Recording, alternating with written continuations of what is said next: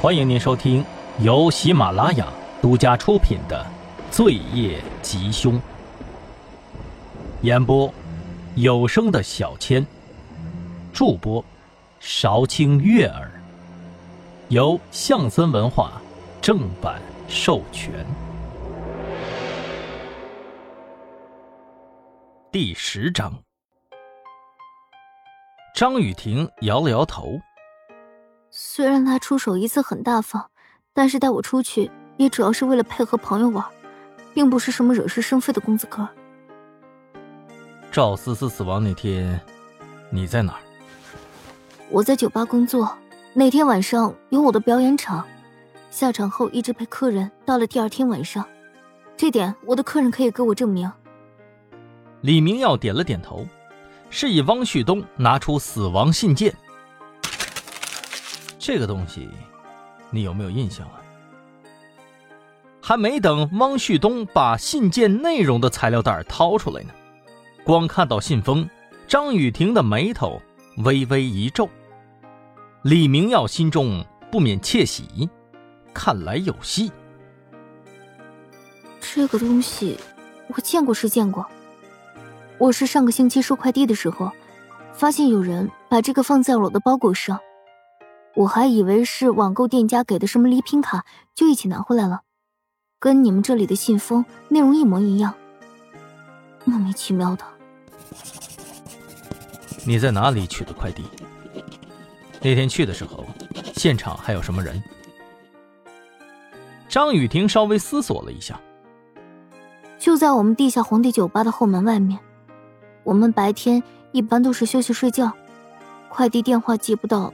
就默认放在那里了，反正也没人动。是这样的，张小姐。经过我们调查，这封信赵思思死亡之前也有收到过。你对发件人有没有什么印象啊？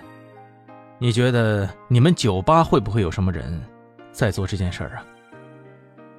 警官，张雨婷沉吟道：“你们不会因为我取了个快件儿？”就定了我的罪吧，这应该没有什么了不得的东西吧？张小姐啊，我们也是根据多方面查证，才来调查你的，希望你配合调查，把你了解的都告诉我。我都说了，这些就是我知道的，我只是收了一封恐吓信而已，你们还想问出什么？说罢，张雨婷不以为然的往椅子上一靠。跟刚开始的低沉相比，显然在这件事情上他是早有准备的，才有了这样强硬的态度。形势一瞬间急转直下。根据易星的推测，屠夫应该已经盯上了下一只羔羊，很快又将有一个生命将以这种骇人听闻的形式消失。而眼前的张雨婷不以为然，让李明耀。不免有些恼火，看来得用些手段了。李明耀交换了一个眼神，王旭东默默的放下了笔，然后猛地从椅子上站了起来，把张雨婷吓了一跳。我问你，什么叫没什么了不得的？啊？王旭东故意大声说道：“我告诉你，我们已经掌握了证据了。”你跟赵思思的死有联系，就算你不说，也洗脱不了你杀人的嫌疑。到时候什么后果你懂吗？你自己说出来，和我们告诉你性质能一样吗？我们现在是给你机会。哎嘿，等一会儿，李明耀赶紧把汪旭东拉回椅子上，故意唱白脸安抚张雨婷。哎呀，小姑娘啊。你也不要这么固执嘛！你看看，这其实啊也没多大的事儿。你要是不说，自己有危险不是吗？但是听了这些话，张雨婷只是嘴角微微一挑，有些戏谑的看向了别处。我说二位警官，你们昨天把我带走都审了我二十几个小时有了吧？要是没啥问题，酒吧还有老板等着听我唱歌呢。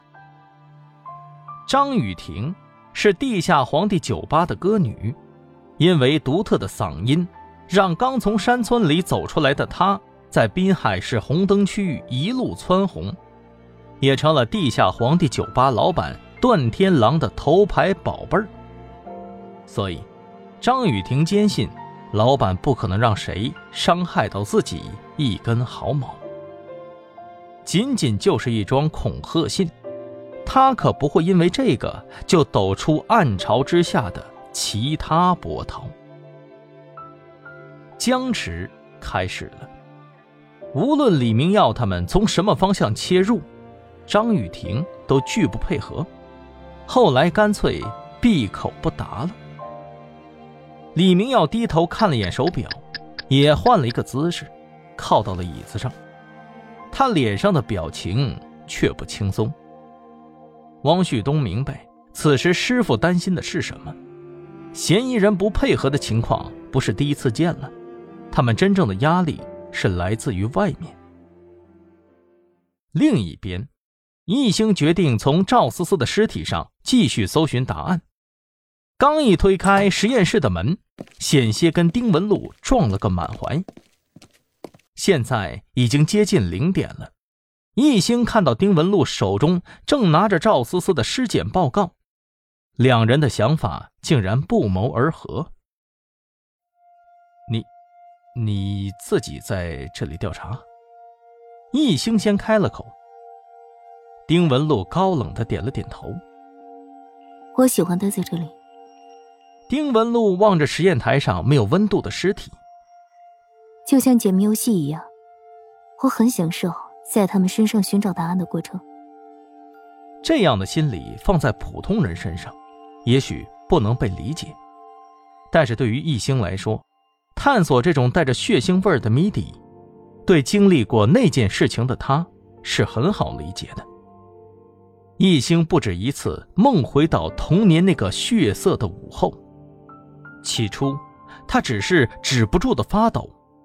但是到后来，他的心里竟然开始变得兴奋，变得疯狂。他想去了解那些刽子手的真实想法。我还是认为，凶手的确可能是出于变态心理才做成这样。他应该对医学也有一定的了解。丁文璐指着赵思思腹部有两根导管留下来的痕迹，说道。易星点头表示赞同。折磨的同时。还要维系他的生命，这两根管子插的是相当有讲究的。凶手要么是个执着的变态，要么就是个专业人士。正当两人准备对死者进行进一步检查的时候，砰的一声，张浩气喘吁吁的从外面冲了进来。亲爱的听众朋友们，本集播讲完毕。